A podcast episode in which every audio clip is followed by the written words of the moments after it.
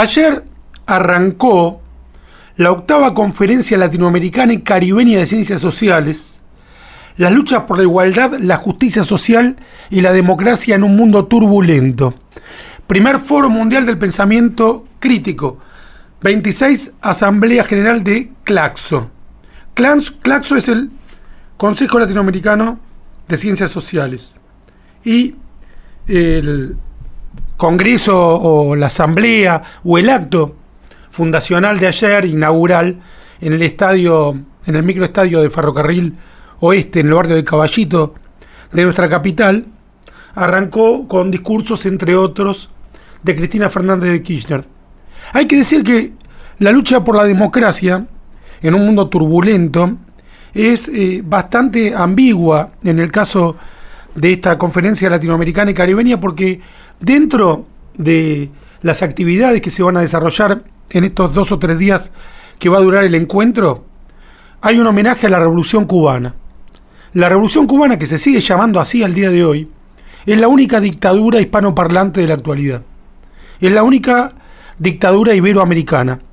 La dictadura más longeva de nuestro continente. Ya superó incluso, si no me equivoco, a la española.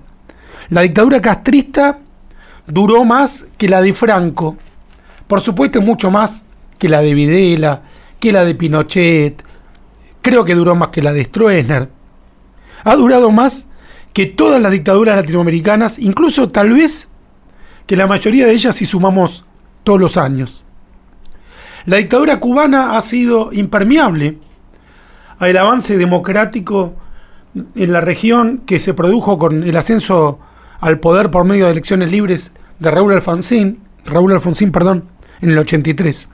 La dictadura cubana, que colaboró con la dictadura argentina de Videla, continúa siendo una dictadura y sin embargo se la homenajea en, este, en esta conferencia latinoamericana y caribeña de ciencias sociales que supuestamente lucha por la democracia en un mundo turbulento. Qué extraña lucha por la democracia, la de homenajear explícitamente a la única dictadura del continente. Bueno, tenemos también la dictadura de Maduro, sui generis heterodoxa, la cubana es una dictadura con todas las letras, Maduro todavía finge que mantiene el poder por medio de las urnas. Es cierto que Hugo Chávez sí fue votado, aunque violó todas las reglas democráticas, excepto la de ser votado por el pueblo, fue votado por el pueblo y luego aplicó métodos de dictador. Lo mismo está haciendo ahora Nicolás Maduro, pero la más longeva del continente, la dictadura con todas las letras, es la dictadura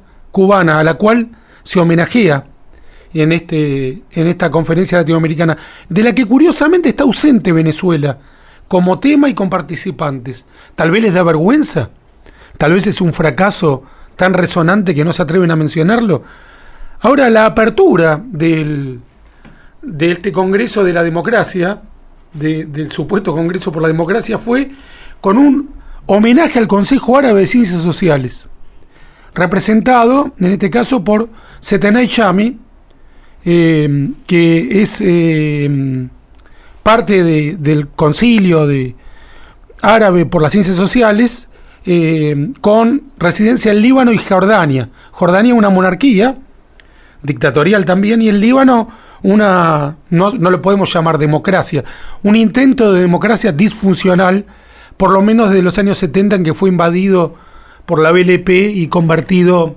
en un Estado a disposición de los grupos terroristas, llámese Frente Popular de la Liberación Palestina, o LP o Hezbollah, en cualquier caso dirigido por agrupaciones terroristas en donde los funcionarios siempre electos de maneras irregulares tienen mucho menos peso que las fuerzas insurgentes terroristas islámicas que realmente gobiernan el país.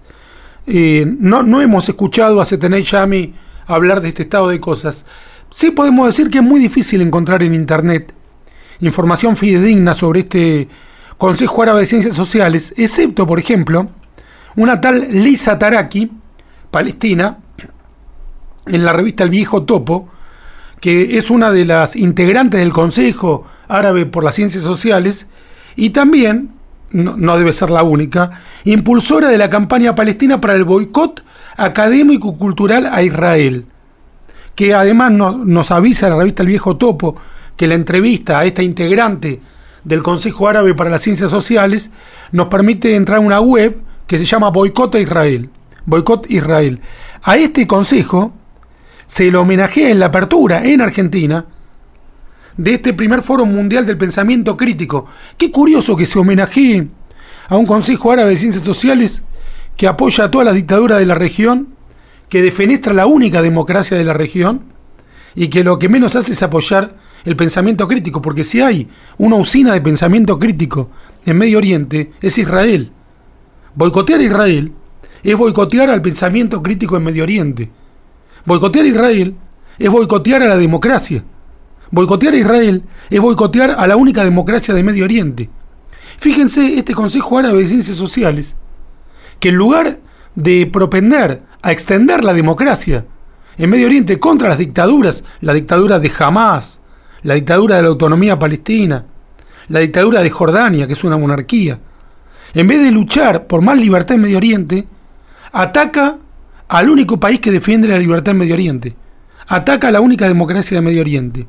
Y por eso tampoco es casual que en este mismo foro se le rinda homenaje a la terrorista palestina que estuvo presa en Israel por abofetear a soldados israelíes que defienden, repetimos, a la única democracia de Medio Oriente. Ahed Tamini la mencionan como joven heroína palestina, va a ser un testimonio grabado, se le va a rendir homenaje, un abrazo del tamaño del mundo, homenaje a la infancia palestina. En rigor sospecho que no se refieren a ella, que ya debe ser mayor de edad, debe tener ahora 18 años. También van a estar Elías Zambar, embajador del Estado de Palestina ante la UNESCO, así se define, y eh, Husni Abdel Wahed, embajador de Palestina en Argentina. Ahora, repasemos la historia de Ahed Tamimi. Tamimi, perdón. Tamimi se acerca a dos soldados israelíes en algún poblado palestino y empieza a bofetearlos. Dos soldados que están protegiendo a la escasa población judía que queda más allá de la línea verde y al Estado de Israel. Comienza a bofetearlos.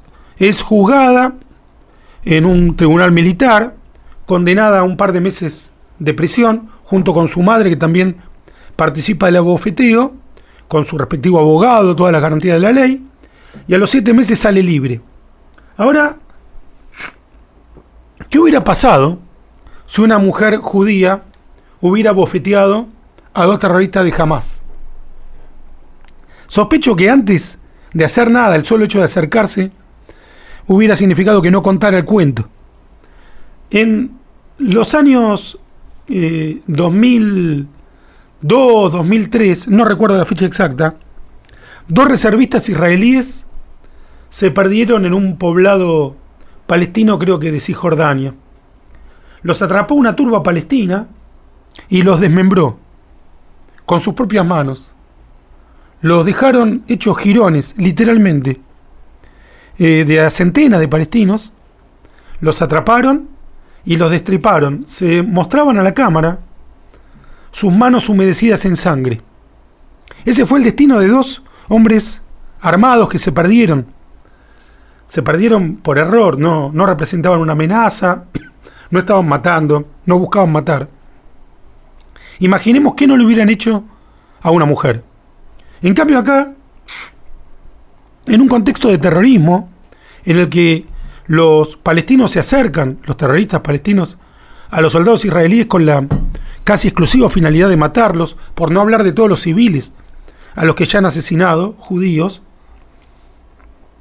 y lo abofetea, y el soldado en lugar de matarla, que sería algo comprensible en defensa propia, ¿no? No, no una vez que se la atrapa, por supuesto, sino empieza a acercarte a una terrorista, no sabes si está armada o desarmada, si va a explotar, si te va a cuchillar, que es lo que hacen cotidianamente. Sería lógico que un soldado dispare. La entrega a la justicia es juzgada con todas las garantías de la ley y luego liberada sin que se haya quejado ni de tortura, ni de violaciones. ni de todo el tipo de tratos que reciben las mujeres en Gaza, en Cisjordania, en Egipto, en cualquiera de las dictaduras del mundo árabe. Se respetaron todos sus derechos y garantías. Fue penalizada por su actitud contra soldados que defendían a la democracia. Esa es la heroína. Debieran en realidad reflexionar sobre cómo se trata a las mujeres en el mundo árabe y el trato de respeto que existe en el Estado de Israel y fuera del Estado de Israel cuando se trata de soldados israelíes lidiando con población palestina.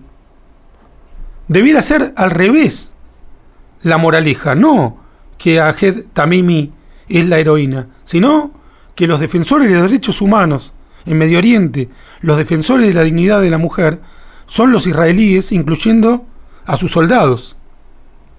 Pero en esta conferencia por la democracia en donde se pone un acento inusitado en el Medio Oriente, porque se abre con este homenaje al Consejo Árabe de Ciencias Sociales y se continúa con el homenaje a Jed Tamimi, homenaje en ausencia, ella no va a estar, no hay una sola mención a la democracia israelí.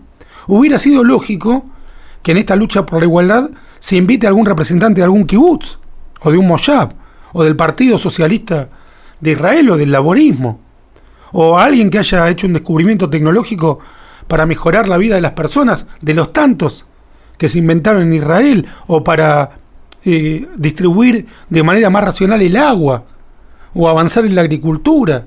Todos esos avances técnicos que efectivamente han mejorado la vida de millones de personas en todo el mundo, incluso en aquellos países que diplomáticamente odian a Israel.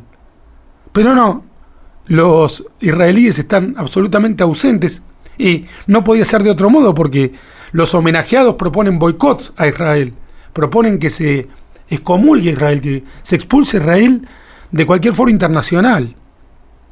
Yo me pregunto si hay judíos que pueden participar de este foro con la frente en alto. Y lamentablemente hay, por ejemplo, Daniel Filmus, el que fuera ministro de Educación del kirchnerismo y tantas veces fracasado candidato a diputado por la ciudad de Buenos Aires, candidato a intendente, fracasado por la ciudad de Buenos Aires, pero no fracasa en su odio antijudío, en su odio contra sí mismo. Participa de esta vergüenza que tiene como segunda finalidad destruir al Estado de Israel. La primera, destruir la democracia en América Latina, homenajeando a la dictadura cubana. La segunda, destruir al Estado de Israel por medio del homenaje a los que buscan de manera práctica, concreta, la destrucción de la única democracia del Medio Oriente. Debiera llamarse la lucha por la dictadura en todo el mundo, este Congreso. Los que luchan por las dictaduras en todo el mundo. Cuando volvamos de una canción, vamos a leer un texto más referido a esta vergüenza que está sucediendo en la capital de la Argentina.